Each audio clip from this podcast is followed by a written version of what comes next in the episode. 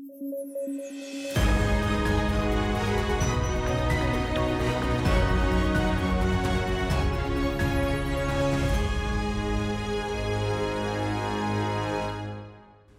¿qué tal? Esto es Debate a través de Sudaca.pe o Sudaca Perú. Estamos aquí con David Rivera. Paolo no pudo conectarse el día de hoy para comentar las noticias más importantes del día y tenemos, bueno, pues varias noticias eh, interesantes para comentar.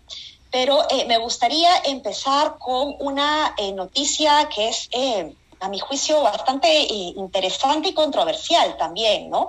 Y es que se ha aprobado ya la vacunación, como sabemos, de niños eh, de 5 a 11 años, pero el MINSA lo que ha dicho ahora es que eh, esta vacunación se va a dar también en colegios y casa por casa. Esto significa que eh, tienen una política, digamos, de hacerlo de manera mucho más masiva, digamos, ya cuando los niños vayan a la escuela. Sin embargo, esto ha generado una serie de controversias que me gustaría conversar contigo, David, tú que eres padre para ver también eh, qué opinas de esta situación y estas eh, primeras reacciones que están teniendo algunos movimientos antivacunas, el movimiento de hecho conservador, eh, religioso de con mis hijos no te metas, ya ha dado a entender de que, de que esto no se puede dar, porque lo que ha dicho la Defensoría más bien es que está demandando al MINSA que eh, se garantice el acceso universal y oportuno a la vacunación a los niños, ¿de acuerdo? Pero dice que no debe estar eh, condicionada a la presencia, ojo, y o consentimiento informado firmado únicamente por madres, padres o apoderado o legal. Esto significaría que a los niños se les podría vacunar en la escuela eh, sin la presencia de los padres y sin la necesidad de que los padres den este consentimiento informado. ¿no? ¿Qué, ¿Qué, opinión tienes? ¿Qué, ¿Cuáles son tus primeras reacciones, David, frente a esta noticia? Eh, me parece un tema difícil porque entiendo por qué el MINSA lo está diciendo o está exigiendo que haya un consentimiento de una persona adulta, un responsable. Claro, pero también entiendo la posición del MINSA, ¿no? Eh, me imagino, o sea, ¿cuáles son los, por qué, el, por qué la Defensoría, perdón, toma esta posición respecto a que no se requiere la presencia de un adulto? eh, será, o sea, en qué casos este, un niño podría decidir por sí mismo que quiere vacunarse o no. Esa es la, ese es, eso es lo que he intentado pensar. O sea, entiendo que hay padres que trabajan todo el día y que sería mejor que niño, pero ¿cómo un niño va a ir solo a vacunarse? Es un poco extraño, ¿no? Estamos, porque la vacunación empieza en enero, eh, o sea, dos meses antes de las clases, ¿no? Supuestamente el 19 o 20 de enero comenzaría. Entonces, este, salvo que haya niños que quieren ir a vacunarse a pesar que a sus papás no les interesa que se vacunen, pero no me queda claro, no me queda claro porque es una limitación que un adulto te acompañe para eh, dar su consentimiento, ¿no? Que entiendo se está exigiendo esto por un tema de, de por la por la rapidez con la que se han creado las vacunas y porque se ha sabido que hay si bien es un porcentaje muy bajo, pero muy bajo, de casos de inflamaciones, ¿no? En vías, en vías, este, en, arterias, eh, digamos, todo el proceso, desde, desde, los gobiernos en la compra con los laboratorios hasta los adultos asumiendo el riesgo de las secuelas, eh, se requiere la firma de alguien. Va a ser bien, es bien difícil que, eh, que los estados asuman el riesgo de lo que puede pasar con las vacunas. Este, ahora, un niño solo tampoco tendría por qué asumirlo, ¿no? O sea, digamos, no le, no le corresponde. Tendría que asumirlo en ese caso el Estado. Estoy pensando en voz alta en este momento y, pensándolo así, entonces tendría que ser el Estado el que asume el riesgo. En un adulto se puede entender que no sea el gobierno, el Estado, pero en el caso de un niño sí podría hacerlo. Sí, pues claro, el MINSA lo que está haciendo con este pedido al consentimiento informado, no necesariamente con la presencia, ¿no? sino con el consentimiento informado, porque si se va a vacunar en los colegios, eh, de repente es un horario de clase en donde no necesariamente tiene que estar presente el padre, pero sí el padre podría mandar un consentimiento firmado, ¿no? diciendo que, que, le está dando permiso a su hijo para que se vacune. El, el tema, lo que dice la, la, la Defensoría es que eh, cuál es ese consentimiento informado que, estamos eh, firmando. No sé si tú has leído ese consentimiento informado, David, yo no lo he leído. yo sí, yo sí, eh, yo sí lo he leído. Sí, sí, sí. Sí, este, es, es muy simple, o sea, cada uno está asumiendo el, el, potencial riesgo de, de que haya un efecto secundario, ¿no?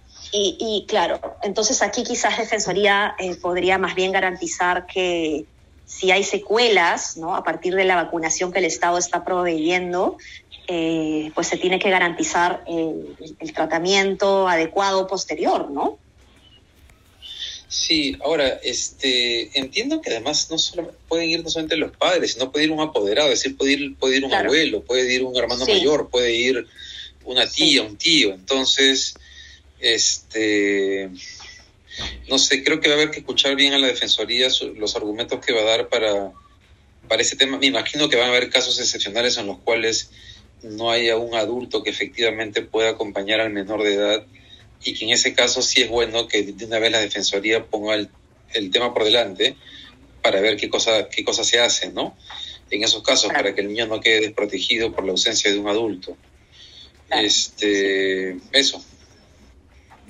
Sí, pues bueno, eso. Tenemos, eh, que seguramente es un tema que vamos a conversar eh, en diversas ocasiones, en varias ocasiones aquí en este podcast, porque es un tema que no, no, se cierra aquí, sino que va a generar mucho debate, ¿no? Como se llama nuestro podcast. Eh, bien, pasamos ahora a otro tema. Y este tema viene cortesía de Carlos Villarreal, como saben que es periodista de todo lo que sucede en el Congreso, periodista de RPP, y lo que sostiene es que el Pleno del Congreso ha aprobado ya en segunda votación, ojo, la ley que establece los procedimientos y requisitos para nombrar a los ministros y viceministros y también define las atribuciones de la presidencia del Consejo de Ministros y del Consejo de Ministros en general. Y en el artículo 15 que se ha aprobado, dice, entre otras cosas, que para ser nombrado ministro de Estado, además de lo señalado en el artículo de la Constitución Política que ya conocemos, ¿no? El que ocupe este cargo no debe contar con sentencia condenatoria en primera instancia en calidad de autor o cómplice por delito doloso, tal como lo dispone el artículo 39A de la Constitución Política del Perú, y tampoco debe estar em, inhabilitado para ejercer eh, cargo público, eh, ¿de acuerdo? Y no pueden ser nombrados presidentes del Consejo de Ministros o ministros específicamente en las carteras del Interior y de Defensa, aquellos que eh, se encuentran con alguna acusación fiscal, ojo, acusación, o estén siendo juzgados ante el Poder Judicial por delitos de terrorismo o tráfico ilícito de drogas. ¿Cuáles son tus impresiones, David, frente a esta noticia? Oye, yo no sé si es porque es por este gobierno, yo creo que no solamente es por este gobierno, es por todo lo que hemos visto, pero me parece bien, ¿no? Que haya ciertos requisitos mínimos que, que se deban este, cumplir. Ahora, la verdad de las cosas es que creo que este requisito que está poniendo el Congreso para este gobierno al final va a terminar siendo una camisa de fuerza para ellos mismos, porque con la mayoría de, con la mayoría de bancadas presentes en el Congreso yo me imagino los mismos disparates que hemos visto con este gobierno, ¿no? En términos de perfiles de personas para ocupar puestos públicos claves. Y tal vez haya otros, otros, otros cargos que también deberían guardar ese tipo de requisitos, ¿no? No sí, sé. Claro. o sea, yo diría que todos los cargos de confianza, ¿no? Sí. No sé si las unidades ejecutoras o esto que se llama las OPDs, organismos públicos descentralizados, deberían tener este algo parecido, ¿no? Sí, o sea, yo creo que debería eh, primar, pues, este, eh, es que, a ver, primero vamos a poner puntos sobre las ideas, ¿no? Como bien dices, creo que esta, esta ley se da eh, casi con, con, nombre de gobierno propio, ¿no? A partir de lo que está pasando particularmente en el gobierno de Castillo.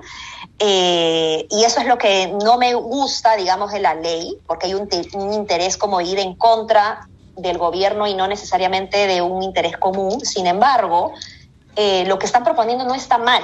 por el contrario, es algo que ayuda a asegurar que tengamos una mejor calidad de ministros en términos de eh, integridad pública. No lo asegura por sí solo, pero es un requisito mínimo que ayuda, digamos, a eh, seleccionar mejor, ¿no? A tener mucho más cuidado. Y yo sí creo que deben tener requisitos más allá de la, mera confianza y ser peruano de nacimiento y tener más de 25 años, ¿no? O sea, eh, definitivamente los, son los, estamos hablando de los cargos más importantes eh, del, del, país, o sea, ni siquiera del Estado, sino de todo el país. Entonces, tenemos que cuidar muchísimo eh, los puestos de gobierno y si el presidente no es capaz de cuidar a quién llama y a quién pone en estos cargos importantísimos, pues eh, me parece saludable que el Congreso se preocupe por, por este tema, ¿no? El tema es que es la primera vez que siento una preocupación por parte del Congreso respecto a la calidad o idoneidad de los ministros cuando antes no necesariamente ha sido así, ¿no? Pero, pero bueno, en fin, es una noticia que a mí no me parece eh, mal en, en, general, ¿no? Claro, tal vez no sé cómo votó el fujimorismo, pero me imagino un escenario en el cual han votado a favor y si ellos fueran gobierno después se van a bajar la ley de todas maneras. Digamos, es, es una ley creada para atar de manos a este gobierno, que me parece bien, pero digamos que si ellos o Podemos Perú o incluso APP en algún momento fueran gobierno y esta ley es una camisa de fuerza, también podrían apostar por, por, por bajarse esta ley, ¿no? Digamos, hemos visto casos como en transportes, en otros temas en los cuales tienen poca, poca convicción o coherencia o alineamiento con la necesidad de reformas y cambios importantes en el aparato público.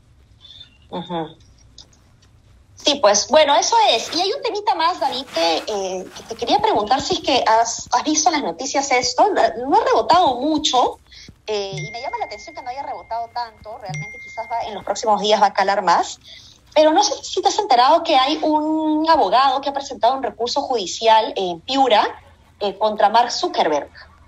Eh, y esto es interesante porque... Eh, por ahí vi. Sí, sí, sí.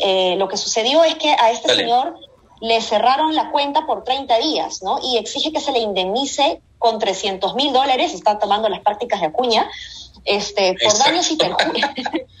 por daños y perjuicios, ¿no? Y dice porque se le ha negado su derecho a la libertad de expresión, ¿no? Y el juzgado de Piura ha admitido este recurso judicial y ha citado a Mark Zuckerberg a que asista al juzgado de Piura. Así que vamos a tener próximamente seguramente a Mark Zuckerberg en Máncora eh, disfrutando de nuestras playas. Es, increíble ese país y es impresionante como lo han citado. Aunque creo que han dicho que puede puede no ser presencial, ¿no? Pero quieren que se conecte para explicar qué ha pasado. Sí, pero seguramente él no, él no se va a conectar, ¿no? O sea, lo que va a pasar es que va a mandar a un apoderado eh, X y probablemente hasta ni Mark Zuckerberg esté enterado de lo que está sucediendo en el juzgado de Piura, ¿no? Eh, claro. En, en, fin.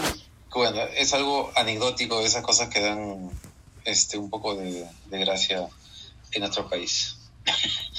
Sí, pues bueno, eh, con eso nos quedamos. Este es un podcast cortito. Eh, esperemos tener a Paolo mañana y nos estamos conectando, eh, como siempre, de lunes a viernes. Y no se olviden de revisar lo que estamos publicando en la página web Sudaca Perú.